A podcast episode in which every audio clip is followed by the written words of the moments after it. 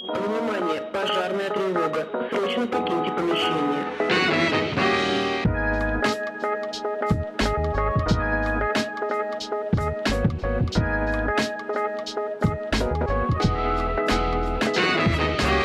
Всем привет! Это подкаст «Аварийный выход».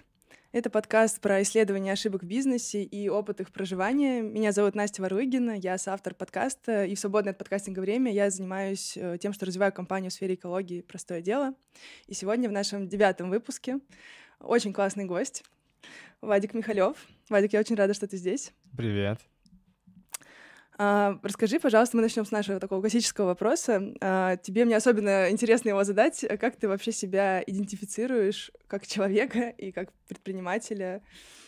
Вот расскажи про эти две стороны, как бы ты представился, возможно, где-то на конференции и где-нибудь на какой-нибудь классной своей тусовочке. Меня зовут Вадик. А, раньше я называл себя Вадимом, а сейчас как-то ощущаю себя больше Вадиком. Мне кажется, что самое время даже менять имя в паспорте или в паспортах. А, мне 33 года. Я такой монолюб и семенин. У меня двое детей. Это если говорить про какую-то мою а, личную часть. Если говорить про предпринимательскую, то ответ такой. Я думаю сейчас, что я мультифаундер. И мне кажется, что я несу э, благую весть всем тем, кто хочет делать несколько бизнесов одновременно. И я учусь сам и стараюсь об этом рассказывать, о том, как можно вести э, много разных проектов одновременно и пробовать это совместить в рамках одной жизни. Вот. И в рамках разных э, сетапов с фаундерами в том числе. Если говорить про мою карьеру как предпринимателя, мне кажется, что э, в этом году как раз это 10 лет. А, я начинал... Отметим Юбиляр. Юбиляр. А, я начинал с того, что делал бизнес на услугах. Я помогал предпринимателям упаковывать их э, бизнесы и продукты а, в презентации для инвесторов, для выступлений и всего такого. Потом я познакомился с основателем Тильды, э, Никитой Обуховым, и мы э, сделали совместный тоже проект под названием Codizine. Его никто не знает, это мой первый SaaS, первый Global SaaS, который я начал делать в 2014 году. Э, вместе с ним я получил инвестиции от Free, пробежал акселерацию и на той же акселерации пристрелил его. Вот, потом, выйдя из акселерации, я начал придумывать разные продукты. То есть я начал относиться к своему а, к своим проектам как а, к стартапам, начал проверять гипотезы и все такое. И, по-моему, в 2017 году я начал делать челленджи, которые а, были основаны на том, что нужно что-то делать каждый день. Моим первым опытом был Content Hero. Это челлендж, где нужно писать посты каждый день в соцсетях. Он по-прежнему существует в рамках моего хобби. А, но на тот момент я, когда его запустил, начал расти какую-то невероятную сложную штуку. А потом он ну, на росте сломался, вот, и остался только моим таким карманным личным проектом. По пути я а, пробовал делать какие-то технологические продукты в области презентаций. Я как бы закопал какое-то большое количество для меня денег на тот момент. И ничего у меня не получилось практически за все эти получается, лет 6, вплоть до ковида. И потом я начал делать сообщество. Начал делать сообщество вокруг э, разработки без кода.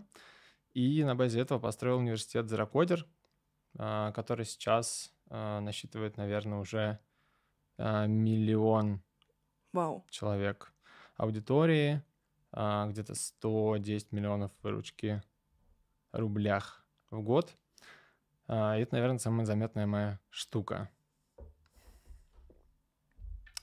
В, в прошлом году на хайпе искусственного интеллекта и выхода чат GPT я выпустил маленькую штучку, которая потребовала всего лишь 6 часов на разработку. И с помощью одного там твита получил там 2000 установок, первые 1000 долларов, 500 долларов э, месячной выручки и все такое. То есть у меня была мечта сделать какой-то маленький микросасик, такой карманный, это тоже удалось. А сейчас э, я делаю совершенно какую-то гигантскую штуку под названием Оркестра. Это, если можно так сказать, мессенджер для работы, который совмещает в себе абсолютно все, что нужно для того, чтобы э, и коммуницировать, и делать задачи, и работать в команде, э, что-то типа телеграмма на максималках. Это дико сложно. И это, наверное, самая большая любовь сейчас моя. Ну, это классно, что ты сейчас находишься в любви. Да. А, ты у меня ассоциируешься с серфером. Ну, просто я постоянно вижу, э, ну, мы же с тобой в разных э, сообществах, и когда какой-то новый тренд, и я думаю, наверняка Вадик что-то сейчас сделает, что-то выпустит. И ты меня ассоциируешь с серфером, который вот... Э, мне кажется, ты, правда, не ждешь волны, как обычно серферы сидят такие на лайнапчике, а ты просто видишь и сразу на нее. И наверняка ну, на этих волнах очень много было падений. Вот интересно послушать твою историю про какую-то твою ошибку в бизнесе. Как ты вообще этот опыт проживал? Интересно, чем ты поделишься, потому что мне, мне правда интересно, тебе, наверное, было непросто выбрать. Да, э, про серфинг немножко прокомментирую, что ну, это действительно похоже на ожидание волны. И когда внутри прям все ёкает, э, и что-то тело какое-то включается, включается какая-то маниакальная, может быть, фаза моя, и я начинаю что-то строить. И, и это, наверное, одна из самых, да, интересных, динамичных э, мои, моих сторон. Но это не совершенно, совершенно не, не значит, что это прям сразу получаются какие-то большие штуки. Они получаются совсем не всегда.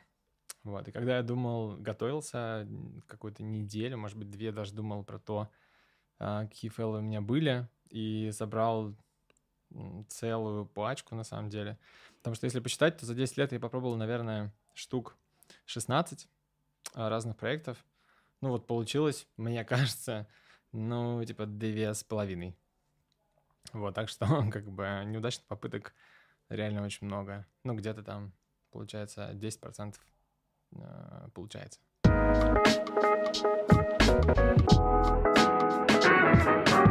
Если говорить о фейлах, а, я подготовил целый, э, целую заметку про это.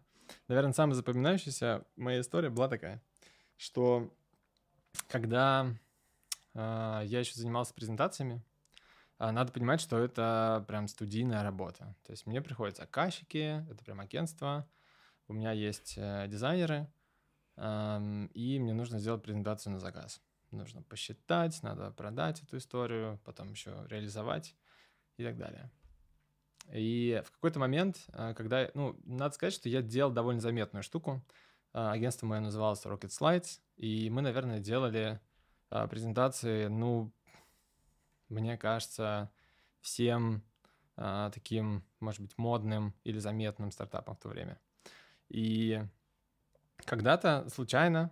А, и, и что важно сказать, что э, нас было не так много, кто вообще этим занимался — и я на самом деле считаю, что я отчасти стал первым, кто вообще предлагал услуги, услуги по разработке презентации. Это вот такая была нишевая штука, которую никто не видел. И в какой-то момент, ну, я это почувствовал, когда написал первый пост в Фейсбуке, типа, ребята, готов вам презентацию сделать. Все таки блин, реально я могу это делать не сам?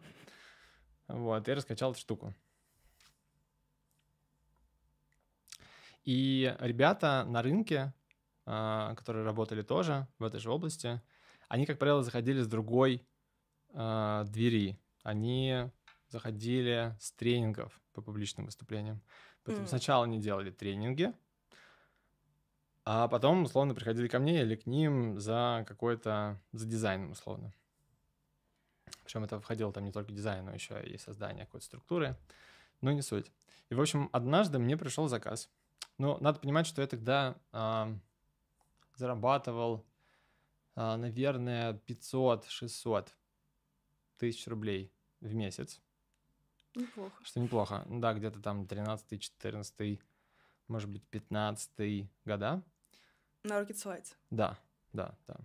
А, и мне как-то пришел заказ на, удивительно, но на тренинг двухдневный.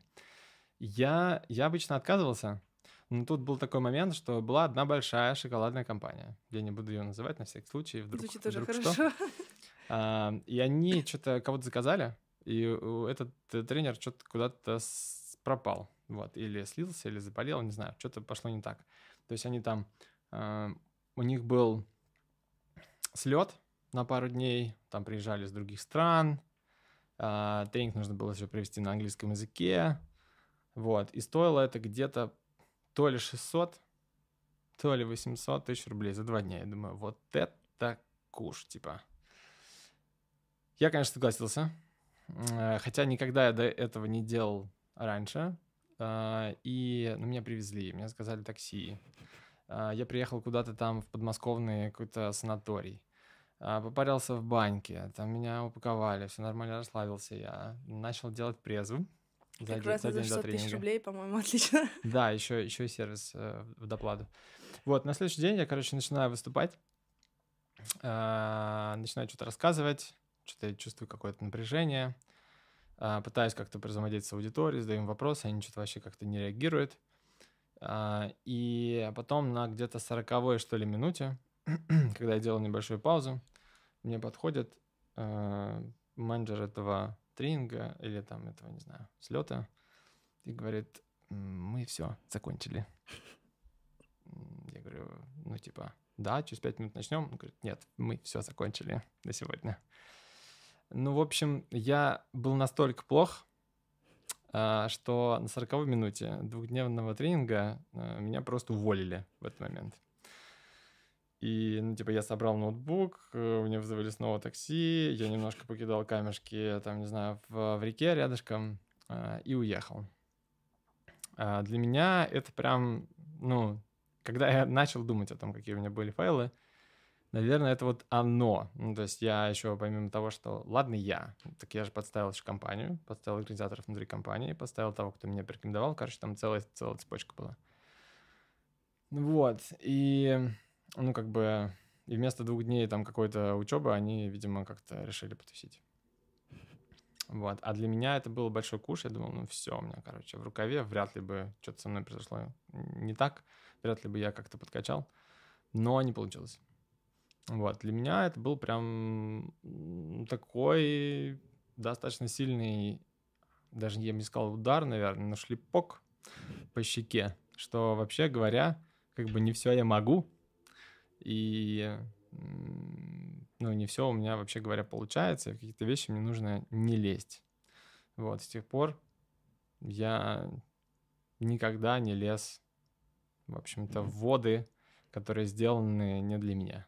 То есть синдром самозванца наоборот, да?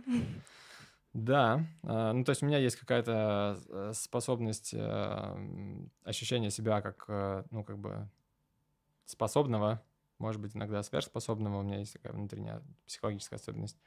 Вот, но здесь я прям довольно жестко получил, да, от, ответку негативную. А что ты в тот момент, когда вот тебе подошли и сказали, что все, мы закончили, что, что ты вообще, ну, не знаю, насколько ты помнишь эти ощущения, что ты чувствовал? Ну, то есть был ли страх, э, было, что это были за чувства? Ну, конечно, внутренне это было похоже на самоуничтожение. Ну, то есть, когда ты взлетаешь достаточно высоко, э, и тебя довольно резко опускают на землю даже ниже куда-то, э, ну, то есть в лужу, условно, это было, ну, как бы очень неприятно. То есть мне казалось, что я, ну, не способен вообще ни на что. Ну, то есть такой mm-hmm. был отскок. И, ну, как бы мне было очень стыдно и очень жалко, за упущенную возможность, и стыдно за то, что я подставил других людей. И э, ну, как бы мне, конечно, было еще больно отпускать идею, что, ну, что я сделал с этими деньгами, которые я заработаю. Ну, ты же вот. придумал, что ты сделал бы с ними в этот момент? Не помню, кстати. Какой-то год, может быть, 18-й был. Нет, не помню, что. Ну, у меня точно были планы. Были ожидания вообще. Да, были ожидания. То есть я уже условно uh-huh. эти деньги заработал, они уже были мои, я уже все там думаю, как, как их потратить. Может быть, на отпуск, может быть, на поездку, может быть, на покупку, может быть, даже на тачку какую-нибудь. Да, и... Ну, я впал, конечно, в ступор, на эмоциональный в том числе. Я на тот момент еще у меня, по-моему, не было терапевта, и, ну, у меня включился такой режим ступора выключения эмоций. То есть я как-то роботизированно не знаю, доехал до дома, как-то продолжил делать то, что я делал. И, наверное, прожил, конечно, точно не до конца. Это потом, вот, например, сегодня как бы это всплывает. Вот, если бы я был чуть более опытный или как сейчас, я бы, конечно, вот прям в моменте прям пошел бы в туалетную комнату, прорыдался бы прям в слюне, вот, и в сопли, вот, и пошел бы дальше, потому что носить, конечно, такую штуку тяжело было бы.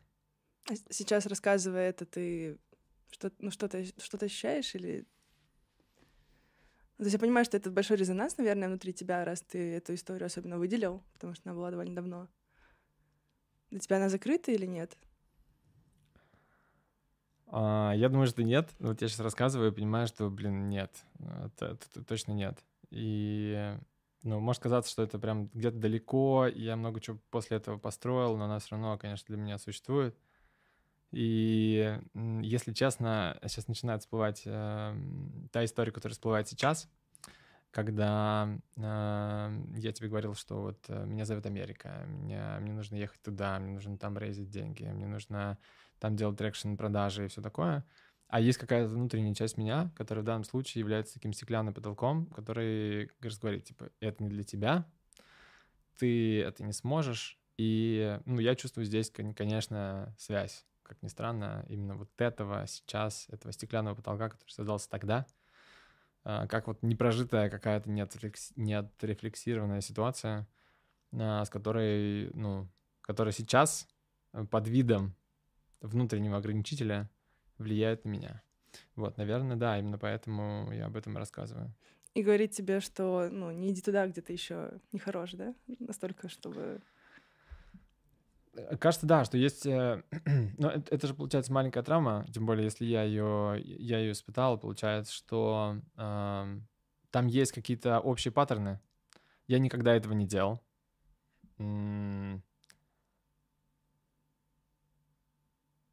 есть э, какая-то ответственность. А, может быть, перед командой, может, перед инвесторами, может, какая-то репутация, которая тогда пострадала. Или рекомендации, например, э, не знаю, там какие-то ангелы рекомендуют меня другим ангелам, это какая-то новая ответственность, похоже на, на общий какой-то паттерн. Вот, и, конечно, это классный материал, чтобы пойти с терапевтом это обсудить, э, снять это напряжение и пойти дальше. А вот ты сказал про репутацию, это в тот момент э, у тебя как бы как ты воспринимал свою репутацию тогда и насколько это скажем так, отрикошетило, ну, то есть, насколько ты переживал за какой-то публичный факап, не знаю, как ты вообще с командой разговаривал, то есть, чем эта история, то есть, как бы ты, наверное, как-то это транслировал команде, не знаю, возможно, организаторам, заказчикам, или вы просто такие попрощались и, и такие, ну, случилось, случилось, и поехали дальше? Ну, заказчиком у меня контакта на тот момент не было, и, ну, команда была совсем не вовлечена вообще в этот проект э, совершенно. Ну, то есть, может быть, я там подтягивал какую-то часть дизайнера, чтобы сделать мне слайды. Так или иначе, была какая-то моя там халтурка. Но я был здесь а, в тот момент не один, я был вот с менеджером моим по продажам, вот, а, с Женей. И, ну, да, конечно, мне было стыдно и перед ней тоже, в том числе. Вот, стыд, стыд такой был. А что за вопрос ты, ты задала? Я спрашивала про репутацию. Как тогда вот ты, ну как тогда твоя репутация для тебя выглядела? Насколько это сильно внесло какой-то, не знаю, боль, удар в нее? И вот ты сейчас говоришь, что во многом тоже беспокоишься и, там, из-за репутации, потому что у тебя уже есть наработанное имя. Насколько вообще вот эти истории именно связаны, ну, то есть репутация тогда, репутация сейчас, похоже ли это страх, или это совершенно разные, потому что сейчас ты уже, ну, как бы уже другой Вадик. Ну, смотри, с точки зрения репутации, мне кажется, что это э, довольно четко расчерченная плюс-минус доска э, репутации, я бы так это назвал, что вот есть какие-то, не знаю, вертикали, э, есть какие-то мои проявления, то есть вертикали по вертикали, мои проявления по горизонтали, и там, ну, как бы случилось так, что, ну, я поставил или там кто-то поставил крест в рамках там моей карьеры тренера по публичным выступлениям или по, презент, по презентациям. И, ну, это просто, типа, выколотая какая-то там зачеркнутая клетка. В целом на репутацию тем, чем я занимался, никак не повлияло. Э, я, ну, мне кажется, что я об этом и не переживал, не переживаю сейчас. Вот, ну просто мне закрылась дорожка как бы туда. И мне, я понял, что мне не очень-то и хотелось, э, как бы не очень-то у меня получается, и кажется, что это моя какая-то слепое пятно, а, слабая часть, которую мне нужно будет а, с большим трудом развивать. Вот, но если говорить про репутацию, в, общем смысле, а, то это скорее, ну, с текущей точки зрения, я воспринимаю его как, как актив, но не как репутация, какой-то там образ меня, боже, что обо мне подумают, о боже, я облажался или, или как-то так. Я в данном случае считаю, что плохого пиара не бывает. И ну, меня бывает, э, публично обвиняют э, в каких-то вещах. Бывает такое. Каких, например? ну, например? Об этом можно говорить? Ну, например, э, я совсем недавно получил такое, как бы, обвинение о неэтичном продукте, который я сделал. Вот я только что тебе сказал uh-huh. про микросас, который я сделал. А, я совершенно не смотрел на него с неэтичной точки зрения на тот момент. Вот, но получил такой вот интересный, как бы, укольчик публичный, типа, блин, я делаю какую-то штуку, которая создает больше там шума, там, не знаю, комментариев где-то в соцсетях. И, э, ну, здесь я скорее ну, как бы умом радуюсь, в моменте, конечно, тоже не очень неприятно, угу. вот, но я думаю, что плохо, мне потом пишут тоже люди, типа, слушай, а что ты делаешь, что, что за штуку и так далее, то есть это все равно работает, а, но то, как, ну, не знаю, этично, неэтично я поступаю, наверное, как бы меня не сильно заботит. Что с точки зрения репутации, опять же, меня заботит, это отношения с людьми. Вот это, наверное, ключевое, на что я э, обращаю внимание, потому что ну, как бы есть асинхронные как бы отношения, ну, то есть то, как меня воспринимают другие люди. Есть отношения прям с людьми, с которыми я как-то взаимодействую. Вот удержать отношения для меня важнее, чем быть хорошим в их э, глазах. Ну, то есть в данном случае, если я, и это часто бывает в последнее время, особенно я часто с этим прихожу, что если что-то у меня не получается, я где-то облажался, где-то есть моя ошибка, а, где-то есть моя недоработка или какой-то факап, ну, для того, чтобы сохранить отношения, стоило бы об этом сказать. И, ну, я стараюсь, да, не обращать внимания на то, как, типа, что подумают, ну, все, теперь, как бы... То есть я правильно слышу, что ты как бы говоришь про сохранение отношений в тот момент, когда, ну, условно, что-то пошло не так. Ну, то есть в целом отношения каким-то образом формируются, синхронно или, ну, не знаю, как-то лично и так далее. А, и в целом оно идет в каком-то своем потоке, но если там что-то где-то куда-то как-то ты чувствуешь, что что-то идет не так, ты просто возвращаешься это проговорить или что-то сделать. Но как бы... В общем, да, не знаю, ответить на этот вопрос, мне просто я потом продолжу мысль. Ну, по поводу синхронных. А, есть люди, ну, для которых я условно пишу, например, в своем канале. И... Тут будет ссылочка на канал, да? Да, возможно, ссылочка на. И на наш канал, и на твой канал. Возможно. Вот. А, там, ну, как бы, там, наверное, мне важны какие-то вот такие синхронные отношения. Точнее, вот как я а, говорю, как я, как я пишу, что мне кажется важным, какие ценности я закладываю. Есть люди, которые что-то обо мне слышали или как-то со мной взаимодействовали через мои компании, например. А, еще, еще один пример а, обвинений — а, ну, то есть у меня были, конечно, обвинения, связанные с тем, что я в начале зерокодера объявлял, что, типа, время зерок... ну, разработчиков закончилось, сейчас мы будем всех зерокодеров делать, всех их не останется, все такое. Вот, и меня как-то приплетали какие-то посты, связанные с этим. Иногда бывали, мы там тестировали в какой-то момент маркетплейсик э, в зерокодере, и там была маленькая такая сделочка, ну, то есть мы там тестировали, могут ли исполнители зерокодеры выплачивать нам 10% mm-hmm. с чека от э, клиентов, которого, которых мы привели через Marketplace. И я просто, типа, я для простоты, чтобы там не делать никакие договора, типа, скинь мне на карту, пожалуйста, 10%. Вот, и такое было несколько раз, и вот один из, ну, то есть, типа, в обычных э, ситуациях, ну, это как бы нормальная история, там, ну, типа, из серии, там, 5-10 тысяч рублей. Вот. Но есть один человек, который мне преследует постоянно почти в каждом посте про это, где я ставлю ссылочку, типа, заплати налоги за эти, там, 10 тысяч рублей. Вот. И есть такое. Ну, ну, как бы, я здесь, э, меряю, ну, типа, ну, я сделал так, потому что на тот момент это было актуально, совсем об этом не жалею. И это какая-то, ну, как какой-то результат побочной деятельности.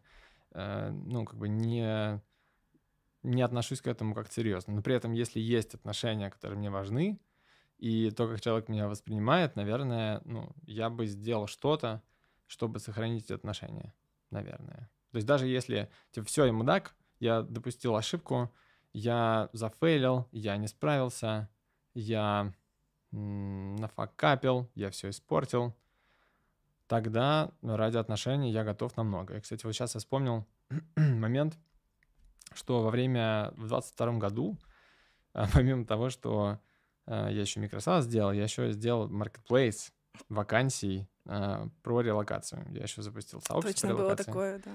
И ну, вот для того, чтобы как-то, может быть, кармически, что ли, держать отношения, я говорю, я не могу больше. Ну, в смысле, у меня нет, э, ну, как бы, мне неоткуда взять энергию, чтобы дальше этот проект вести. Вот мы запускали его с кофаундером, с Катей. Мгм. Я говорю, ну, Катя, ну, как бы, скажи, как мы с тобой это закончим, вот, просто. И я соглашусь на любые условия. Вот, получается, что, наверное, это единственный случай, когда, ну, как бы, я просто наработанный актив просто передал. Мгм. Вот. И, ну, ради того, чтобы просто а, удержать отношения, которые мне важны. Хотя, ну, как бы, я человека снова оставил одного. Вот. а, И это, конечно, ну, я чувствую определенную ответственность за это. Потому что мы же начинали вдвоем. Я, правда, с самого начала предупреждал и стараюсь предупреждать, что я могу как бы закончить. Вот знаешь, это как типа, я вот а, напьюсь, короче, держи меня крепко, короче, иначе буду драться. Типа того. Вот я могу, короче, пойти и делать что-то другое. А, Вот, но тут пришлось, э, ну не пришлось, решил так делать. Вот. э, Репутация — это не репутация. Нет, скорее вот есть точные отношения, а, которые мне важны. Э, То же самое, наверное, относится к э, связям или рекомендациям, например. Вот опять же про инвестиции. Здесь, конечно, ну, то есть мне важны отношения человека, который порекомендовал другого, там, не знаю, другой фонд или моего, ну, какого-то инвестора. И не очень-то важно в данном случае, наверное, ну, типа, вот ин- есть какой-то риск у инвестора, который меня вкладывает, но если у меня не получится, а, моя задача сделать так, а, чтобы, ну, человек, который мне порекомендовал, не пострадал при этом. Вот, или я что-то могу для него сделать и так далее. То есть ты все риски, как бы у тебя основной как бы страх — это ну, разрушить какие-то важные для тебя отношения. Да. И, а когда ты говоришь про актив, ты отношения относишь к активу? Ну, просто ты вот раз сейчас сказал, что, условно говоря, ты ну, как бы отдал актив, но сохранил отношения. Да. Что для тебя актив? Ну, я бы... Актив отношения, ну, то есть, э, например, есть два кофаундера, э, мальчик и девочка, вот, и они встречаются, и у них э, рождается актив, вот, как, как ребенок, по сути. Их может быть несколько. Мгм. Вот. И бывает так, что родители, блин, расходятся. Вот. И, они, э, и при расходе важно сделать вещи важные для актива или продолжать делать, да, которые будут помогать ему расти или как-то быть успешными, но при этом при расходе или при разводе, ну, как бы важно держать отношения, потому что, ну, как бы вот они важны. То есть они как бы являются основой для вот актива. Даже если они какие-то были раньше, и стали причиной создания ребенка вот этого, типа, или, или проекта, ам, то они, значит, важны. Короче говоря, я стараюсь удерживать именно их. Вот, и делать, ну, что важно, наверное, ценно сделать для проекта. Иногда из него нужно выходить ради него. А почему для тебя, ну, то есть я правильно понимаю, что для тебя страшно потерять отношения какие-то? Ну, это страх или что это за чувство? И, ну, условно, почему у тебя это стоит как бы на первом месте? Ну, то есть что может произойти, вот если ты потеряешь какие-то отношения? Э, Я бы, я бы так сказал, типа отношения, они могут закончиться. Вопрос на какой ноте, и как можно тоже разводиться или расходиться. А, Я в какой-то... Я не помню момент, в который я это понял. Какое-то, может быть, э, сильное эмоциональное переживание, в которое я это, я это понял, или какой-то опыт, э, не знаю. Но я это понял, что для меня вот отношения прям является чуть ли не ключевой, наверное, ценностью overall, потому что все как бы на нем завязано. И э, с э, возрастом, мне все-таки 33, и карьера моя, наверное, началась где-то с 15 лет, ну, то есть, ну, почти, типа, 20 лет, я понимаю, блин, что э, отношения штука, блин, сквозь время и пространство. Сначала человек тебя нанимает на работу, потом э, ты его нанимаешь на работу, потом он становится твоим инвестором, потом ты становишься инвестором его проекта. То есть э, я был молод и как бы часто разрушал отношения там, на уровне работодатель и э, наемный сотрудник, например. Ну, был эмоциональный и Когда горячий. ты был работодателем? Когда я был, Был на- наемным. наемным, да, на работе. Ну, типа, все, закончили. Короче, как-то, как-то, ну, вел себя так, как будто бы вот это, типа, последняя точка взаимодействия с человеком. А потом оказывается, что, короче, попадаешь не в SLP. Потом, ну, реально он становится твоим клиентом. Ну, в смысле, сначала а, он становится работодателем. Потом бывает так, что, ну, ты его нанимаешь, потом он может быть твоим партнером, потом он может быть твоим инвестором. Ну, короче говоря, отношения эволюционируют в разных плоскостях и разных этапах жизни. И, ну, как бы никогда не знаешь, как это повернется, что от этого человека будет зависеть, что от этих отношений вообще, ну, как, моя жизнь и моя карьера будет зависеть. И я, ну, часто сталкиваюсь с такими ситуациями реально, что амплуа меняются моментальные, но отношения все равно остаются. Поэтому они могут отсутствовать, эти отношения, но не быть испорченными, то есть хотя Мгм. бы, хотя бы в нуле.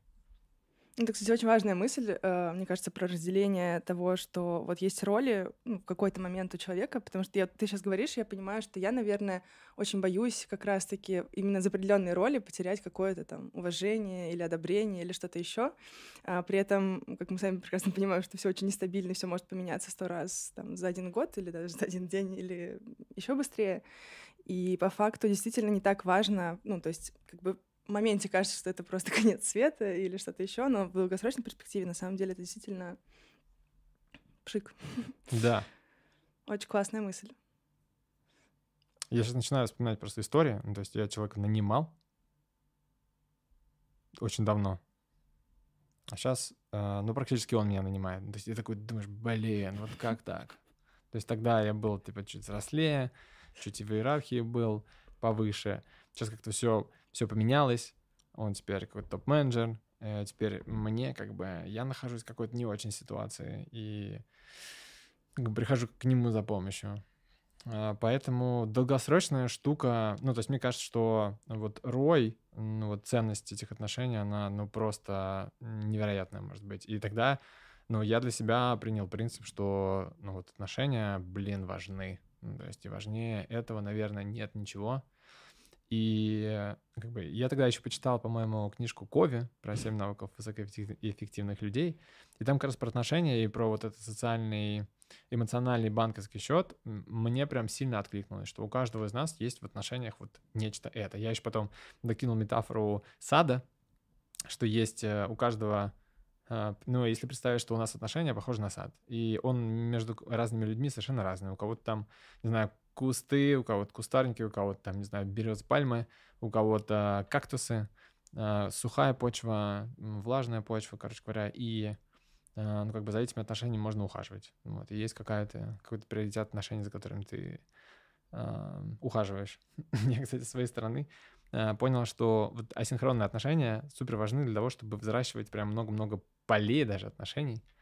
Э, Простачков, да, таких маленьких? да, и несмотря на то, что я там в какой-то момент могу отказать человеку там типа созвониться, потому что вот время асинхронное супер важное, вот, но он говорит, типа, ну подпишись на мой канал, давай я подпишусь на твой, и мы будем вот так вот э, вот эти отношения развивать. И потом в какой-то момент э, что-то может произойти. Не воспринимается это людьми как то, что, Оля, сори, не для тебя, подпишись на мой канал, а, там много полезного. Ну, вот как ты с этим... Вообще для тебя канал, а, ну, то есть у тебя какая-то как ты знаешь, я бы назвала сдержанная рефлексия, ну, то есть, ну, мне очень нравится, как ты структурируешь определенные мысли, и очевидно, что ты, наверное, их вы- вынашиваешь какое-то время, что это не просто какой-то такой вот Да. момент, и ты такой решил написать. А Для тебя это что? Ну, то есть какая-то часть э, вот того, что мы говорим, да, там про репутации, про ошибки, ты какие-то там условно, ты так проявляешься, или ты какие-то риски так покрываешь, или что это вообще для тебя, и как вот это со синхронными отношениями связано? Ну, у меня есть э, 50 причин, почему это стоит делать. Так, мы открываем сейчас чек-лист. да. Да. 50 А Есть еще, еще ссылочка на контент Hero, там как раз я это, я, это и описал. Ну, то есть это возможность взращивать асинхронные отношения. То есть люди могут годами меня читать, а потом мы с ними можем что-то сделать. А, или а, он может быть сотрудником, или может стать кофаундером, или может клиентом, пр- потому что недавно, например, я развернул там консалтинговую и трекинговую деятельность. И Мне было это супер важно, и классно, что был канал, который а, объединил тех людей, которые со мной как-то таким образом взаимодействовали. Да, то есть это тоже как некий актив асинхронных отношений, Мгм. они, они, они разные. И сдержанная рефлексия очень хороший э, ну, эм, термин, который это объясняет. То есть есть какой-то голове какой-то процесс рефлексии, и, блин, ну хочется вот него, вот какие-то там, не знаю, представить меня э, как конвейер каких-то разных э, фигурах и объектов, ну, вот они как-то выходят, это побочный продукт э, предпринимательской и мыслительной деятельности. Что-то обнаружил, блин, надо выкатить, обрести эту форму, вот, и потом, э, ну, что-то с этим сделать. Но на самом деле для меня, и это как раз а, к вопросу о миссии, блин, как бы это ужасно не звучало, короче, про а, что-то, что я не могу не делать, и это как раз а, побочные резуль- побочный результат деятельности предпринимательской для предпринимателей. Потому что я хочу, чтобы... Ну, я очень люблю предпринимателей, просто невозможно. То есть я... что бы я ни делал, мне хочется просто рядом с ними тусоваться и, ну, как бы, и служить им. В некотором смысле это служение предпринимателям, даже, может быть, которые еще пока не, но потом станут, и я для них могу, ну, какое-то зернышко посеять. И, ну, моя роль часто это, не знаю, повести как-то себя эмоционально, или креативно, или творчески, или э, вот, и показать, ну, как бы стать какой-то ролевой моделью. Можно вот так, можно делать много компаний одновременно, можно вот, а, а, ну, как бы ситуативные, ситуативное предпринимательство делать, типа, когда есть какой-то хайп, ловишь там какой-то на пересечении трендов э, идею э, и запускаешь. И мне, ну, мне нравится быть э, ролевой моделью. И это вот побочный результат этой деятельности. Ну, это приятная штука для эго, очень. Для эго тоже. Ну, для эго там одна, а, точнее, две, наверное, самые приятные штуки. Это количество подписчиков и количество реакций к постам.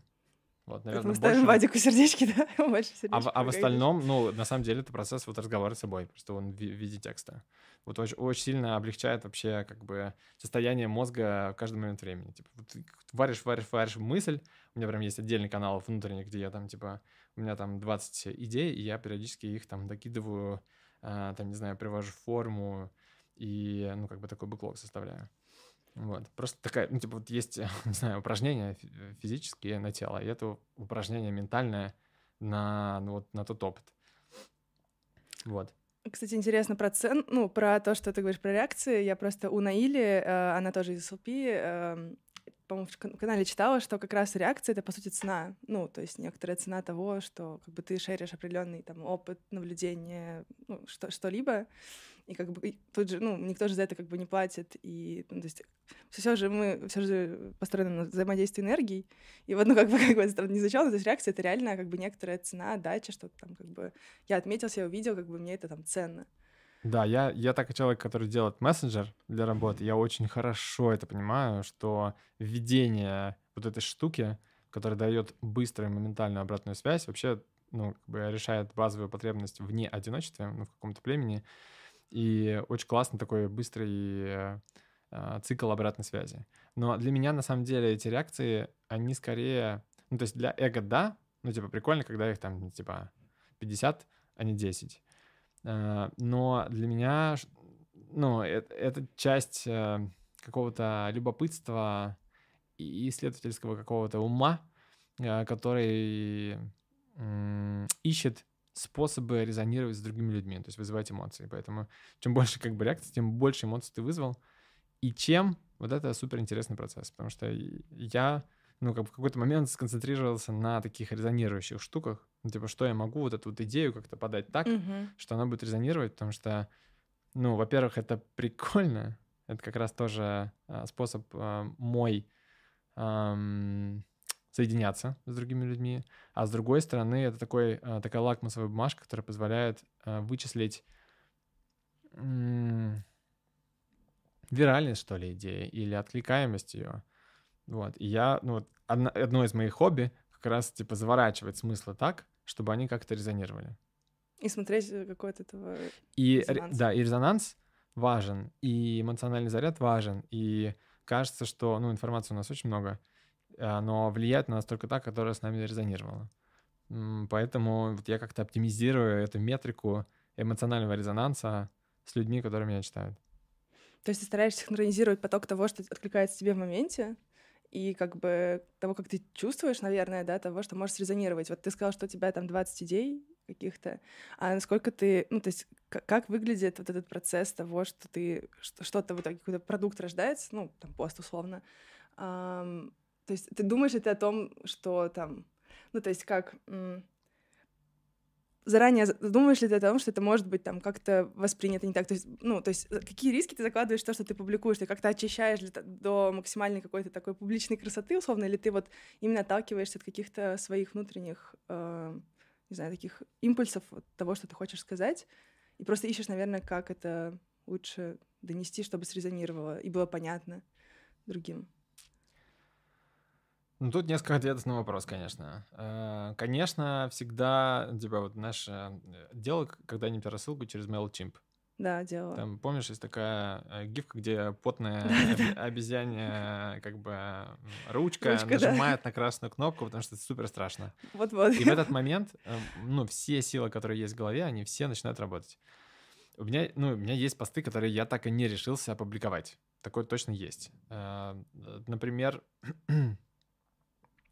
не буду рассказывать, э, какой, потому не что буду не готов, да, даже, ну, даже а, сейчас даже... не готов. Я не знаю, насколько это безопасно для меня будет долгосрочно, потому что это уже связано с а, политикой и вообще как бы государствами вообще. Ну, то есть mm-hmm. у меня прям пост, я готов был его опубликовать, но потом думаю, блин, ведь это же все-таки останется как-то в истории, в истории цифровом вот, и если, да, если я хочу какую-то новую личность, э, ну, сейчас у меня не очень, как бы, чистая э, identity, скажем так, в международном плане, то есть это может стать еще, еще хуже. Я такой, блин, вот это отстой. Угу. Вот.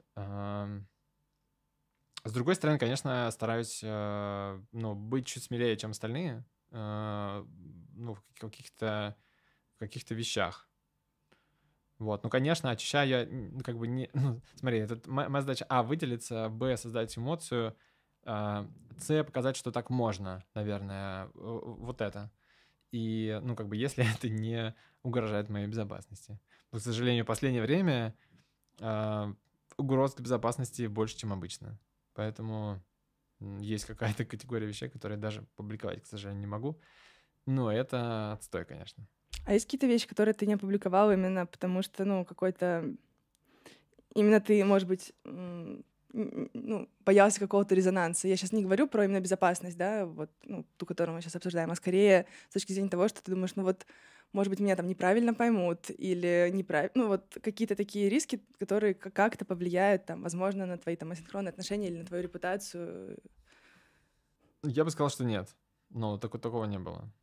То есть вряд ли я что-то опубликовал, потому что я там какой-то не такой. Скорее, да, это угроза моей личной безопасности или вот отношениям, которые у меня есть. да, вот, кстати, вот ты спрашиваешь, а у меня, ну, все сильнее ощущается вот этот груз вещей, которые я так и не, не выложил, блин. Он растет.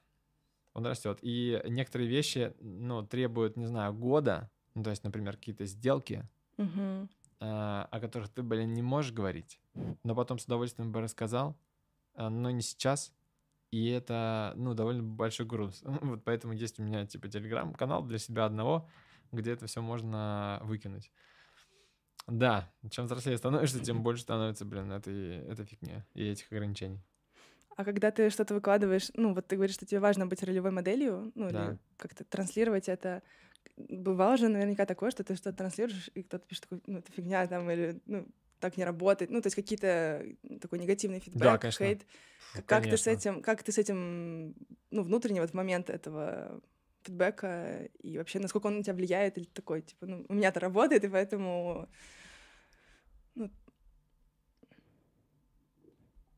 Ну... Ну, это, наверное, опять же тот же самый вопрос, связанный с синхронными отношениями. Наверное, самое неприятное, что может быть, это, короче, отпишутся люди. Вот это, наверное, э,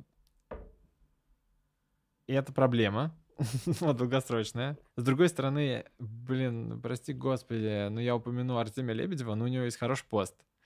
Э, Он называется «Асфальтоукладчик». Он э, очень хороший такой, сочный-сочный. Он про то, что иногда для того, чтобы как-то, э, ну как, что делает а- асфальтоукладчик, он как бы эм, делает плотным э, асфальт. Ну, короче, вжимает из него лишнее, короче, чтобы он был плотный такой, крепкий, типа, однородный.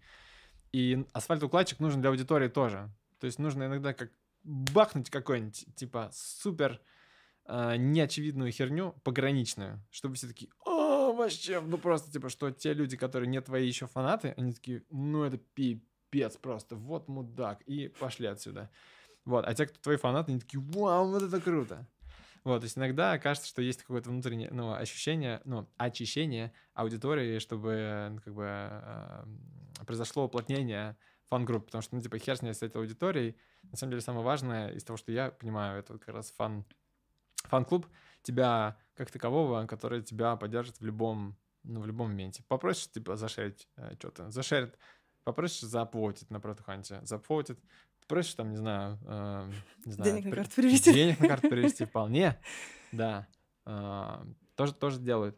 Да, полезная штука. Вот, но страшная. Блин, ну я, конечно, ты так Тем более, если ты налоги не платишь, да?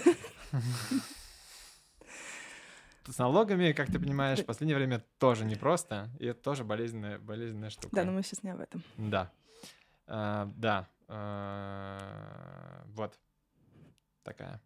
Ну, это, кстати, круто, что ты э, умеешь держать фокус внимания на фан-группе, потому что, вот, например, у меня часто случается, я реально за собой стала замечать, то, что я тут решилась таки создать э, телеграм-канал, но я в итоге дальше все равно пробуксовываю. Ну, то есть для меня, я вот та самая, мне кажется, мартышка с этой ручкой, которая боится нажать на кнопку. А, но при этом я каждый раз, ну, я прям обращаю внимание на количество подписчиков, и я все время, ну, у меня все равно внимание часто утекает туда, где вот, ну, как бы кто-то там отписался или кто-то что-то сказал. При, при этом я знаю, как есть огромное количество людей, которые меня поддерживают, но почему-то в моменте это становится не таким важным. И ты такой, ну вот они же почему-то ушли. Да. Вот у тебя был, наверное, такой тоже момент, ну, или ты прям как бы может быть, ты всегда чувствовал свою суперсилу, и поэтому тебя это не так сильно волновало. Как ты вот с этим... Не, сильно волнует. Вообще, hurts. Ну, мне кажется, на базовом просто уровне. Ты То просто такой, ну, невозможно. волнует, но это пройдет. Ну, когда ты, ну, не знаю, ну, пишешь что-то, и там, типа, 100 человек, типа, уходит, думаешь, блин, это же там чуть ли не стадион вообще. Это всегда ранит. Ну, то есть это та штука, с которой просто, типа, нужно как-то как- как-то иметь дело.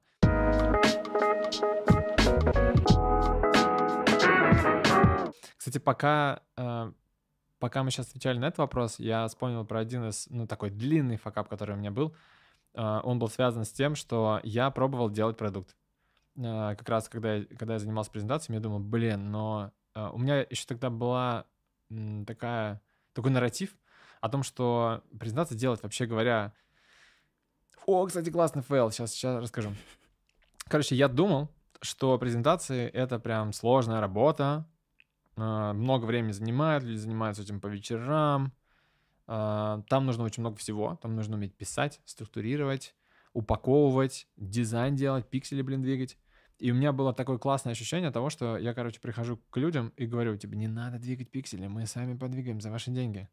У меня было ощущение на тот момент, э, что я их спасаю от этой работы. Ты им даешь время. ну, типа того, да. Да. Время вообще, ну, как бы, это боль. Ну, то есть я воспринимал это Мгм. как боль. Ты как-то вот эмпатировал Мгм. с такой вот точки зрения. Вот, я делал, делал, делал, делал. И когда Rocket Slice нага- начинал заканчиваться, это в момент, когда э, на рынок пришли ребята Bonnie и. Slide. Они такие, они пришли с, не с услугами по созданию презентации, они пришли с обучением. И знаешь, с чем? Они, они сказали, чуваки, презентации делать круто. Ну просто это такой кайф.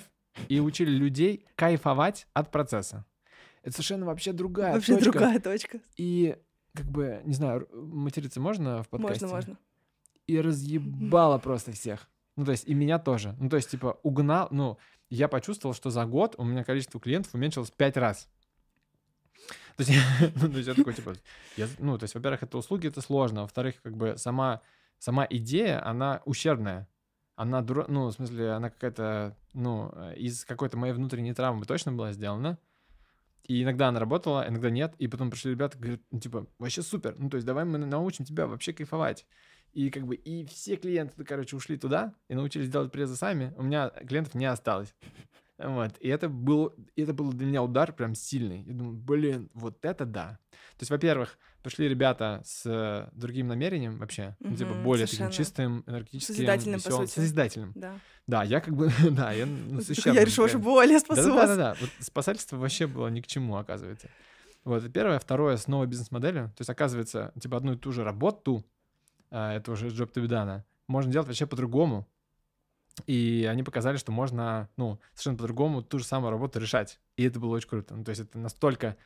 Ну, то есть это тот пример, когда я смотрел на конкурентов, и меня просто, меня все вворачивало просто изнутри, потому что, блин, ну какие они, ну как это можно вообще? Надо было, конечно, отписаться. А ты завидовал в моменте? Конечно. Абс... Вот, это, зависть — это невероятная штука. Типа, я тоже запущу курс, я начал что-то делать, у меня ничего не получалось. Блин, ну это не моя тоже работа была. То есть, типа, не я для этого был создан. И намерение точно не то. Да, у Y Combinator, блин, есть э, офигенная фраза, э, где она была написана.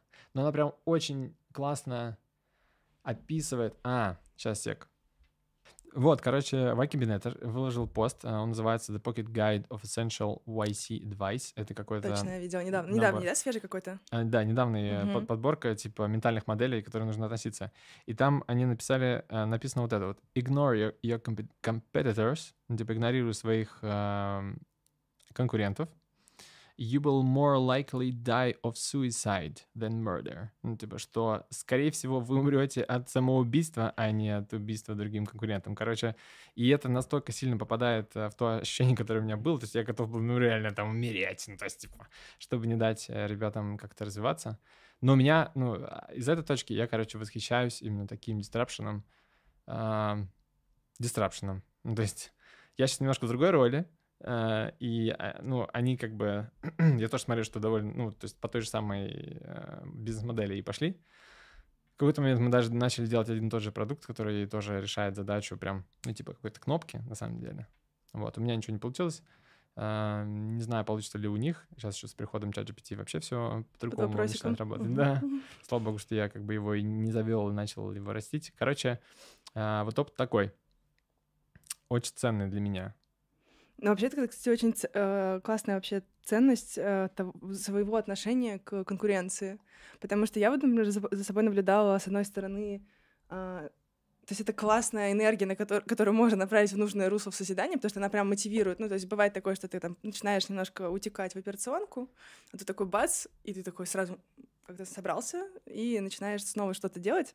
Другой момент, что э, мотивация часто того, что ты делаешь, она такая прям совсем ну, из позиции, что ли, выжить. Ну, то есть ты такой, да, разрушительная. Она прям очень разрушительная, и ты потом же сам себя съедаешь, потому что ты как будто бы не успеваешь, а ты еще еще больше вкладываешь силы, ты фигачишь, фигачишь, фигачишь, а потом ты такой, ну, в смысле, почему?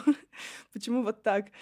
И интересно, где вот этот вот баланс э, того, что эту энергию можно как бы выцепить, вот эту, ну, как бы, все равно заряд у нее очень мощный, как бы, но он негативный становится только попозже. Ну, вот когда мы начинаем это отдельно уже как-то не туда направлять. Я, кстати, вот из текущей точки вообще ничего хорошего в этом не вижу. Вообще не вижу. Я не могу ни одной причины понять, э, ну, в смысле, как-то ощутить, э, как бы в чем польза кроме уязвленной какой-то своей позиции, которая выделяет какую-то вот агрессию э, и ну, вот, разрушительную энергию. Я, я что сейчас я у себя э, культивирую, это восхищение в первую очередь. Ну, типа, mm-hmm. э, потому что ну, как бы все равно у всех, еще и в трекинге, когда окунулся, понял, что совершенно разные, ну, то есть одни и те же люди, решающие одну и ту же, может быть, боль, может быть, с одним и тем же продуктом, вообще совершенно по-разному смотрят на реальность, и там вообще другие клиенты, и они приходят вообще как,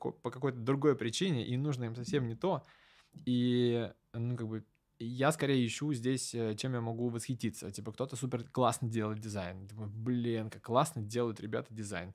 Можно ли тоже как-то тоже так же, ну, типа, делать. И в этом смысле открывается портал, условно, в благодарность, не знаю, в восхищение, ну, в смысле, какую-то вот э, дружественную, наверное, дружественное отношение, ну, типа, не делить что-то, ну, э, потому что это тоже как бы не в модели а, того, как я это думаю, что это типа не игра в нулевой сумме, это скорее вот способ создания ценности всеми вместе. В этом смысле восхищение чем-то, кто что-то прям классно умеет делать, и это круто. Скорее всего, так же не получится. Ну, очевидно. себя а, и искать, ну, типа, где моя здесь суперсила, где мои клиенты, да, и как, получится у меня. И на самом деле, пока я рассказывал тебе про Бонни слайд и про вот этот disruption uh, моего рынка, я же еще об одном факапе не дорассказал, о том, что um, про как раз ты спрашивал про какие-то вещи, которые мне не хотелось бы публиковать. Mm-hmm. Я вспомнил про то, что супер важно, и почему я здесь, наверное, потому что супер важно рассказывать, что не получилось и где я профокапил чтобы не было лишних ожиданий, что ты там супергерой. А, потому что все мы знаем, что а, типа кто-то может быть попасть на обложку, не знаю, на обложку Forbes или там, не знаю, в, на сайт Forbes или на какую-то Inc, а, как бы. А, еще вчера как бы шел пешком, не знаю, два часа, потому что не было там, не знаю, карты, карты там типа заблокированы или вообще говоря, ну как бы не очень классное состояние в моменте чтобы не было ощущения, что там все супергерои, все там, ну, типа, кто там публикуется, они прям все хороши. И э, я стараюсь, э, во-первых, наблюдать за факапами своими, во-вторых, ими делиться, но я недоволен тем, как часто я это делаю. Я тоже не помню а, постов, если честно. Вот, но сейчас, э, сейчас хочу рассказать, что, типа, э, мои попытки, мне продукт никогда не давался. Мне кажется, в целом, я думаю, что никогда не дастся. То сейчас у меня масштаб, типа, вот моего собственного продукта, который я сам его придумал и как бы сделал, типа 500 долларов в месяц МРР. Вот, реплай, который я делаю. Вот, но при этом, э, как бы, законнектившись э, с Серегой Погореловым, который, ну, реально может э, очень большие штуки строить, здесь получается такой симбиоз. И мне не получалось очень долго делать продукт, как раз в области презентации. Я как раз, ну, вкачал, наверное, 2 миллиона рублей вообще совокупно, не считая еще своего времени, потому что времени там тысячи, наверное, часов, может быть, десятка тысяч часов. Ничего не получалось. Но э, этот факап стал для меня основой для создания новой компании Zerocodер, где, ну, я сначала пробовал это делать с разработчиком, у меня вообще ничего не получалось, и не получалось э, ничего продать, не сделать, ничего вообще пока э, ну, как бы я не узнал другой способ, типа ноу-кода, разработки без кода, когда это стало возможным. Э, познакомился с другим человеком, с Леней, и Леня сделал это, не знаю, за неделю, то, что я не мог сделать, блин, пять лет без кода, не разработчик. И это было, конечно, вау, и это создало ну, довольно большой бизнес, которым э, я горжусь. Uh-huh. В этом смысле, э, ну, фейлы, они открывают возможность, ну, во-первых, это, ну, сигналы, ну и как бы полезный опыт, который важен. И в этом смысле fail fast, ну типа вот ошибаться как можно чаще, является способом, вообще говоря, узнавания мира. Вот я говорю, что у меня получилось, там, не знаю, две, три с половиной штуки из того, что я считаю, что получилось. Mm-hmm. Там не в контексте даже, может быть, типа денег, а с точки зрения явления, ну, типа, mm-hmm. классная штука, типа, меня за нее помнят. Ну, резонанса какого-то, да? Какого-то резонанса, mm-hmm. даже, даже, может быть, локального. А, вот, Content Hero в данном случае тоже, типа, какой-то резонанс, он как бы очень локальный, но я им горжусь, и я считаю, что это получилось, хоть и, ну, как бы в маленьком масштабе. Вот, что вот ошибки открывают еще э, потенциал для нового, э, узнавания там о себе, чего-то нового, когда меня не пустило там, типа, в тренинге, блин, слава богу, потом меня не пустило в продукты через код, я пошел в обходную и придумал, о, блин, а оказывается, тоже может быть ценно другим людям, ошибки цены другим людям, вот. Success э, не повторяем вообще никогда. Вот, абсолютно Очень никогда. важно, но мне кажется, это можно прям на лбу набить и прям как-то зафундаментать, забетонировать бетономешалкой. Да, э, и когда я начал заниматься трекингом с людьми, и познакомился вот с таким ответвлением трекинга, возглавляемым Олегом Жумахановым, вообще мой мастер шифу и все такое, обожаю его, но он своеобразный, человек не всем подходит. Но там идея в том, что э, должен быть запрос у человека на, на трекинг для того, чтобы вырасти. А запрос, он формируется, ну, условно, даже по, по определенной формуле. Типа, хочу там X, э, делаю Y, не получается, ну, типа, пробовал там W. Что делать? Вот, э, то есть действия, ошибки. То есть когда не получается как-то справиться с ошибками, тогда ты классный прям клиент, и тогда открывается возможность для изменений. Вот, поэтому если у вас все получается, блин, надо присмотреться. Что, Вот. возможно, что-то идет не так. Да, может быть, вы в луже где-то или в песочнице купаетесь. А, Что было у меня? Ну, типа, супер маленькие штуки ковыряете, короче, которые там всех, всем известны. И вот, если выйти куда-то наружу, то там сразу всех снесет. Либо вы в маниакальной фазе, как я, опять же, как я. Ну, потому что, типа, вы тут э, чувствуете себя Тором, богом, э, не знаю, молнии и грома, и все у вас получается, все горит. Э, Все горит, вот именно. ну, типа, в руках горит, условно. А, вот, все получается. Блин, кажется, что здесь какое-то есть изменение. То есть у меня есть такая штука, просто я, ну, часто впадаю, ну, впадал. Сейчас пореже, ну, в такое, ну, типа, божественное ощущение себя. Вот. а, Хотя это тоже, прекрасно. ну, ну, такой, типа, психоделический трип в реальности, где, типа, у тебя все все горит, э, тебя обожают. Там сзади фейерверки, вот, и все, и, как, короче, ты любим всем миром. Да. И, и как бы... э, Грустно ты вздохнул. я вздохнул грустно, потому что это для меня открывает еще одну другую тему уязвимости психологического состояния. Вот, я не, не часто говорю, но она, блин, для меня тоже важна, я пока не дошел к этому, то есть мне хочется как-то тоже про это поговорить, что, ну, а, ну, как бы психическое состояние прям супер важно, и мне кажется, что я на нем, на нем фокусируюсь. А, Как э, Егор как-то Руди написал в, в Шмидшнадс канале, что а, как бы прислушиваться к людям стоит не тем, кто у кого легко получается. Сейчас я ставлю крест на многих вещах, которые мне легко получаются, но у тех, кому было тяжело, или там, не знаю, они преодолевали ограничения в весе, ограничения, а, там, не знаю, в какой-то ну, физиологии, в, не знаю, географии, то есть, типа, там, там деревня, село, там где-то горы, короче, они там, ну, типа, условно, от, э, на- начиная с э, пастбищ, как бы, шли, там, не знаю, до Силиконовой долины, условно, вот у него есть чему поучиться, потому что там было изменение какое-то, и было тяжело преодолевать вот эту гравитацию. Э, Для меня лично это вот как раз, э, ну, как бы состояние, в котором, ну, хер пойми вообще, как выжить вообще и делать, и делать проекты какие-то. Мне прям бывает тяжело, хочется этим делиться, и а, мне кажется, тоже ничего нет э, такого. То есть, типа, эм, если ты в депрессии, стоит это признать.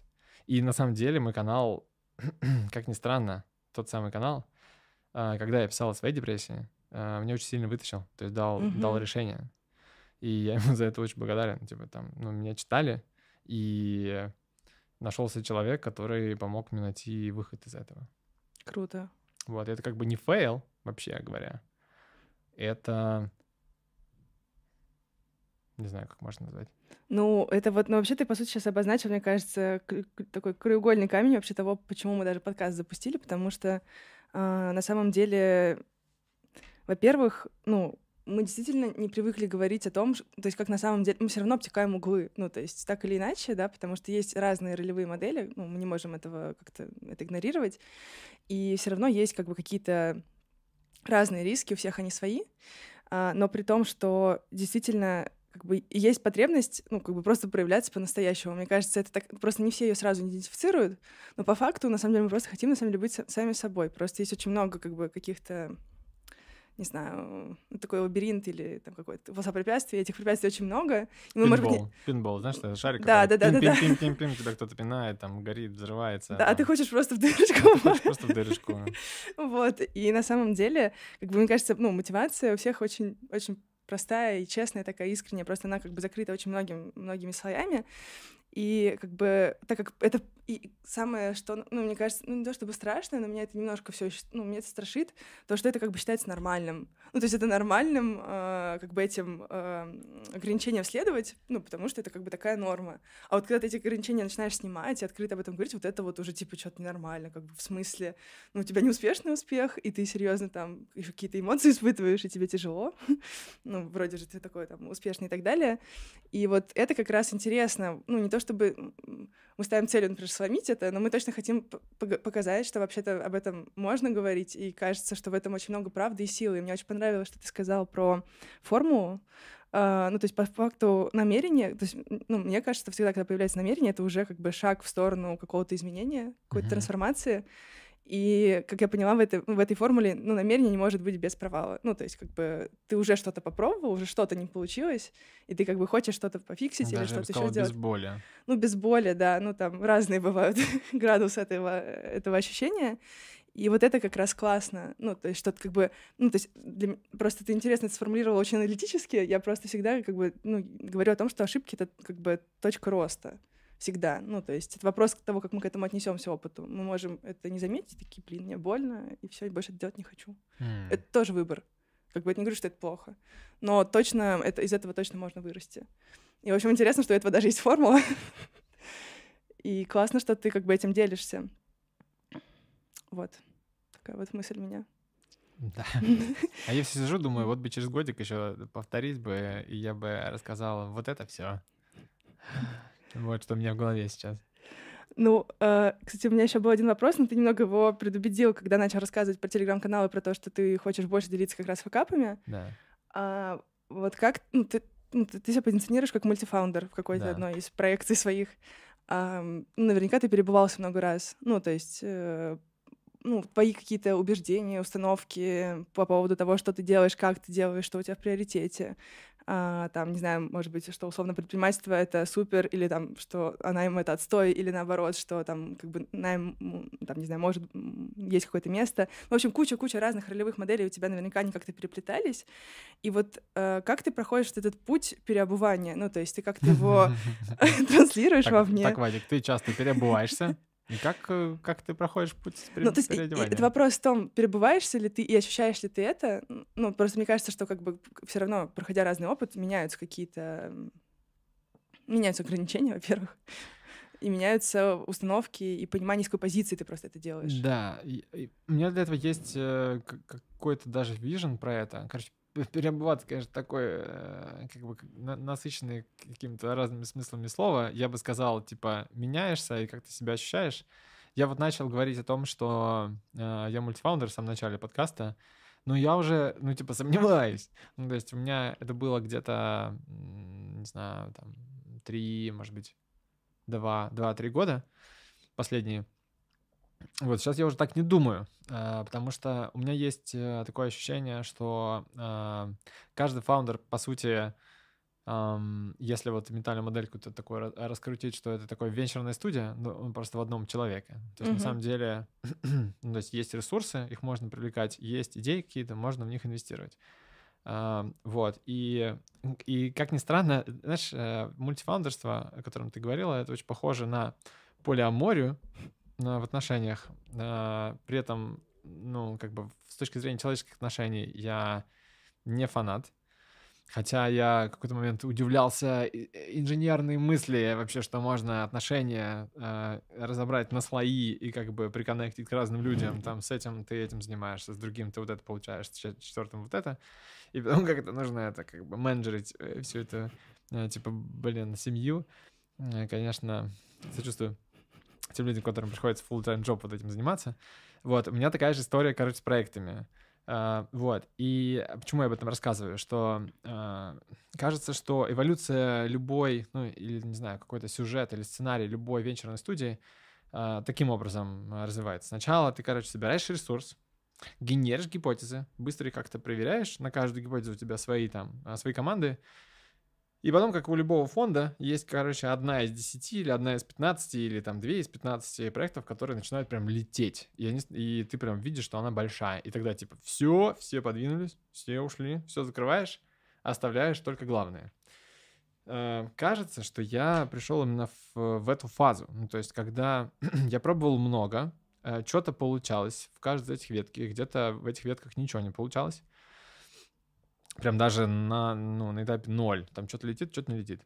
И э, как бы я сейчас пришел к ситуации, ну, типа, прям, ну, и как, как с полиаморами, опять же, удерживаю здесь эту же планку, типа, в какой-то момент ты просто так влюбляешься, типа, какого-то человека, там, из этих, там, не знаю, пяти или, там, не знаю, сколько там, э, три, двое, что все просто, ну, то есть происходит какой-то а, взрыв во Вселенной.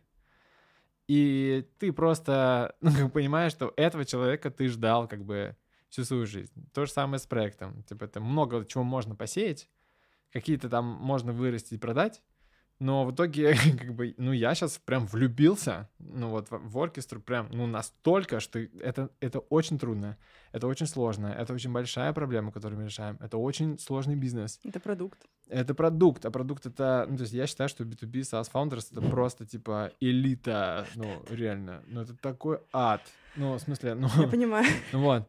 И, короче, и я сейчас, ну, в фазе такой, типа, я уже не уверен, что я мультифаундер. Ну, в смысле, в, в контексте, да, э, всем остальным говорю, да, вы можете. Просто будьте готовы, что в какой-то момент влюбитесь. Ну, Мгм. прям влюбитесь по-настоящему. И это вот может унести там, типа, на 10 лет. Все остальное, я, мне приходят идеи. Сейчас приходят ко мне э, чуваки по- поконсалтить про э, генерацию детских книжек э, с помощью Midjourney, М. Stable Diffusion и. ChatGPT. Ну, прям садишься с ребенком, там, смотри, вот Спайдермен, ему 5 лет, а он там, в, э, не знаю, рисует, рисует хохломой и убивает монстров, например. И ты это с детьми читаешь. А я, короче, я мечтал всю жизнь делать книжки. И тут такая возможность тебе э, приходит. Я такой... «Э, э, э». Ну, то есть я про- провожу в каком-то таком, типа, трипе, типа, три часа, такой... Все, там все нашел, загуглил всех конкурентов, короче, как обычно я это делаю. А потом просыпаюсь и понимаю, что нет. Ну, в смысле, Меня я не там могу себе- ждет, да. да, меня там ждет. Меня там ждет. И э, это вот какая-то взрослость, к которой я пришел сейчас, э, который говорит, ну что, ну вот я, я прям, ну, как бы однолюб, ну, в этом смысле, что вот эм, очень хорошо и классно чувствовать, что вот ты что-то нашел. Но иногда нужно будет, нужно очень много попробовать, чтобы к этому прийти. И можно прийти это не последовательно, вот, а параллельно. Вот, и э, ну, как просто ускоряется, ускоряется время. У тебя есть возможность там а, вот эти 10 лет любви как бы несколько раз повторить потом еще в конце жизни, ну, до конца жизни. Вот, это в целом хороший подход. Вот. Это я вот как раз увлекся про, про любовь. А, и... И про что? Увлекся. Ну, ты- я на самом деле в твоем потоке настолько была сейчас. Нет, ты в целом Тоже говорил... забыла? э, Нет, ты говорил... Мы говорили про то, что... Подожди, нет, мне нужна пауза. М, Про пе- переобувание. А, про пребывание. Да, и как я через это прохожу? Ну, вот так. Ну, то есть я здесь следую зову сердца, как ни странно. Я абсолютно убежден, что ничего хорошего, большого достаточно и счастливого, э, ну, там, где комбинация, короче, кайфа в процессе и Мгм. большого какого-то достаточно значимого результата для тебя самого, даже если это пусть, не знаю, маленькая студия где-то где-то в Ереване, не получится, если э, как бы базовое намерение на старте будет за- за- заложено как, ну, это, клё- ну, типа, неплохая идея попробовать, типа, не знаю, продавать фрукты или овощи, или там, не знаю, строить дома, если ты как бы не всю жизнь этого хотел делать. Вот. А, И, ну, перебывание идет вследствие роста. И вторая ментальная модель, которую я у Димы Мацкевича в свое время услышал, мне очень понравилось, что есть развитие личностное. То есть у меня там за спиной 7 лет, наверное, уже терапии. И когда я начинал Orchestra 10 лет назад, я был совершенно одним. То есть вот те ущербные как бы намерения, Мгм. те бизнес-модели, то, как я строил вообще управление, а, то, каких результатов я достигал, то, с какими клиентами я работал, вообще совершенно не то. То есть в какой-то момент, а, если развитие личностное происходит, в какой-то момент ты ощущаешь себя, что это за компания, как я вообще здесь оказался, почему я работаю с этими людьми, что с этим всем делать.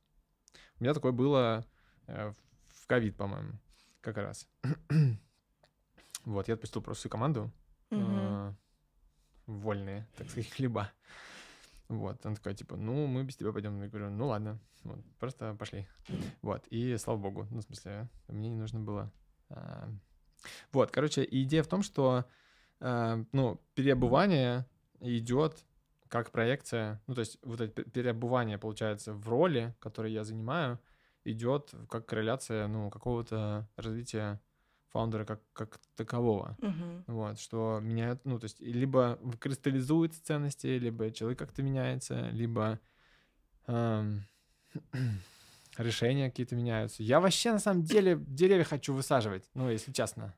Но меня вот э, затащила какая-то такая штука на ближайшие лет, наверное, 7-8, может быть, 10. Э, вот я очень рассчитываю, что все равно туда приду. Вот. И идеи э, выращивать деревья и бороться с мусором э, не пришла бы 10 лет назад, не пришла бы 5 лет назад, она пришла совсем недавно. И, ну, как бы здесь я такой, ну, я такой. Типа, и тогда нужно там де, дефрагментировать текущие отношения, текущий проект, текущий там, не знаю, какой-то вектор, чтобы это снова было скоррелировано с внутренним каким-то ощущением. Вот, я в этом, так как я много чего попробовал, знаешь, как эти, ну, полиморф тоже можно послушать, ну, типа, как там вообще в отношениях с разными людьми, потому что, ну, типа, скоп большой, там выборка достаточно большая, боли очень много, Понимаешь, что тебе нравится, что нет? да, там сразу все, все понятно, да. И потом бац, ну, я много так слышал историй, ну, реально. Вот, и вот бац, кажется, происходит.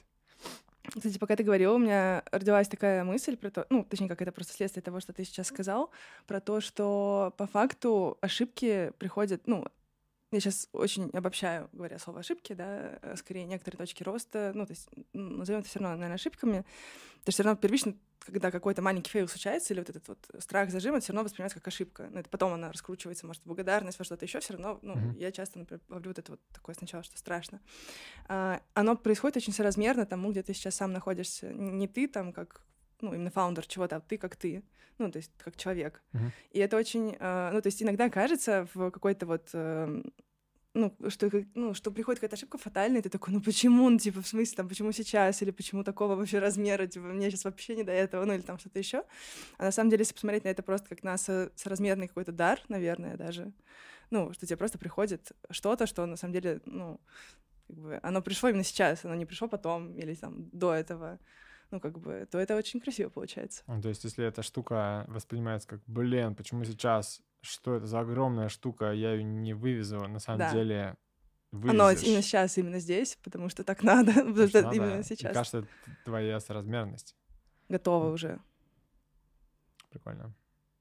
Ну, нужны ботиночки новые тебе, просто старые Новые снимают, новые, Да, чтобы да. новые надеть. Спасибо. Забираю. Сколько с меня? Это уже другой вопрос.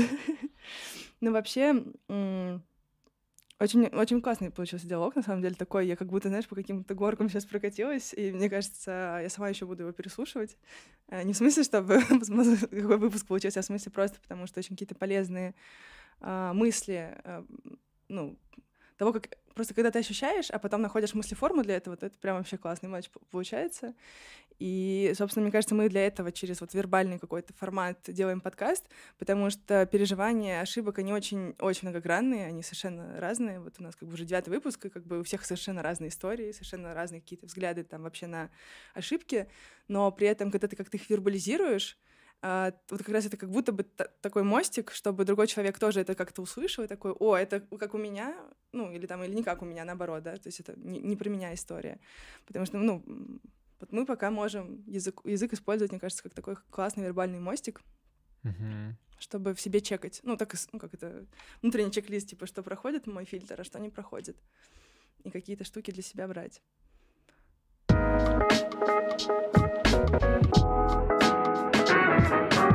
И, ну, напоследок я бы хотела тебя спросить, попросить, наверное, немного как бы резюмировать. Я даже, честно говоря, ну, немного теряюсь, потому что, мне кажется, мы очень многомерно, многогранно про все поговорили. Ну, то есть для меня это прям такая очень какая-то плотная сейчас получилась структура, классная. А, но вот какое-то, может быть, ключевое намерение, которое ты хотела бы в конце как-то оставить, а, про вот твой опыт, да, проживания каких-то, ну, давай назовем, может быть, сложностей, да, болей, не знаю, ошибок.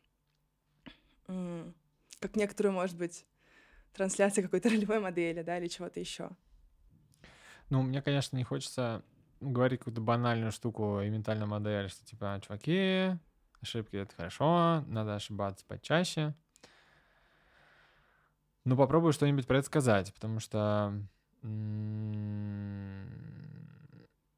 ошибки — это сигнал. Причем я довольно сильно убежден, что депрессия является сигналом. А, Какое-то м, часто регулярно повторяющиеся ошибки, которые мы допускаем в мыслях, Мгм. в поведении, э, ну, типа в решениях. И как бы фейлы, как яркие примеры ошибок и яркие, наверное, сигналы, это, как и любой сигнал с физической точки зрения, как бы содержит информацию. Вот. В какой-то момент э, для меня это, ну, типа, сигнал такой, стоять, это вообще не твоя штука, Uh, ну вот тебе пощечина. Ну, типа, блин, вернись, занимайся своим делом, пожалуйста. Так люди теряют деньги, так люди теряют, э, не знаю, отношения, бизнесы и все такое. Мне кажется, у меня тоже такая история тоже есть с потерей э, бизнеса, в том числе. Сигнал. И если включить ментальную модель, э, что типа, блин, так, ага, прикольно, ну, типа, что сигнал это для меня значит, как я могу его расшифровать, во что я могу его, в какой вывод превратить. Э, там иногда, опять же, это про, типа, не пускает куда-то, типа, и возвращает какое-то состояние. Иногда это э, ну, информация, чтобы сделать вывод и попробовать по-другому. Э, ну, совсем по-другому. А, как бы решать одну и ту же задачу. И я предлагаю смотреть на это с любопытством и пробовать расшифровать эту, этот сигнал в какую-то информацию, которую можно будет потом э, использовать. И я предлагаю добавить туда еще э, слово, которое ты назвала как раз дар, что ну, это подарок. И, может быть, в моменте прям страшно, стыдно, больно, сложно, дорого. Или все сразу. Э, да. Там, там and и or, ну, короче, все одновременно может быть. То ну, если все вместе, наверное, это прям супер ценная штука, ну, супер дорогая э, посылка, которая много потом может открыть нового и открыть новые двери, э, открыть, э, ну, как бы, не знаю, следующий уровень этой игры и поменять, может быть, э, еще немножко корректировать ментальную модель, чтобы э, еще лучше выстроить, ну, свой какой-то путь или там свою карьеру, свой успех. Вот. На что призываю я лично беречь отношения, потому что они, ну, как бы имеют свойство заканчиваться, люди имеют свойство уходить из жизни, а, отношения штука идущая, нет, ну, то есть она существует, пока существует человек, у нас есть друг на друга влияние, а, может быть, не сегодня, может быть, завтра, через неделю, через год, через 10 лет, через 20 лет, через 30 лет. И, наверное, ну, я призываю к ним внимательно относиться и даже заканчивать их, э, ну, как бы, хотя бы на нейтральной ноте, чтобы это не мешало потом, а лучше, конечно, с плюсом. И даже если, ну, как бы, вы чувствуете, что а, сейчас в моменте это немножко минус, ну, типа, личный, но в пользу отношений, то этот э, сад отношений должен в какой-то момент принести пользу, плоды, а, какую-то ценность, даже, может быть, ну, очень маленькую какую-нибудь искру, маленькое знакомство, которое очень сильно повлияет, как взмах бабочки на, на вашу судьбу, uh, мне кажется, это прям, ну, хороший point of view вообще на, на движение, на действие в карьере. Класс. Кажется, неплохо. То есть все-таки ты уже сажаешь деревья? Да, это, кстати, да. Ну, я тебе очень благодарна за этот диалог, вот, потому что я прям очень довольна, учитывая, что мы... Это, ну, я правда... Вот, я думаю, стоит сказать о том, что это выпуск, который мы записываем в Ереване, потому что я подумала, что где мы еще пересечемся когда-то. Ну вот, но случилось, я этому очень рада, и, правда, благодарю за эти истории, за такую искреннюю именно подачу. Вот, и, наверное, больше ничего добавлять не буду, потому что очень много сказано. Единственное, скажу, что подписывайтесь на наш телеграм-канал, потому что мы именно там анонсируем все выпуски, э, и ну, вообще, я очень рада, что это происходит, потому что в моменте мне тоже страшно вот приходить, что-то спрашивать, или, ну, вообще, я не знаю же, как пойдет диалог. А, часто это делает Дима, а, а, ну, как бы для меня тоже такой эксперимент и уход куда-то в неизвестное.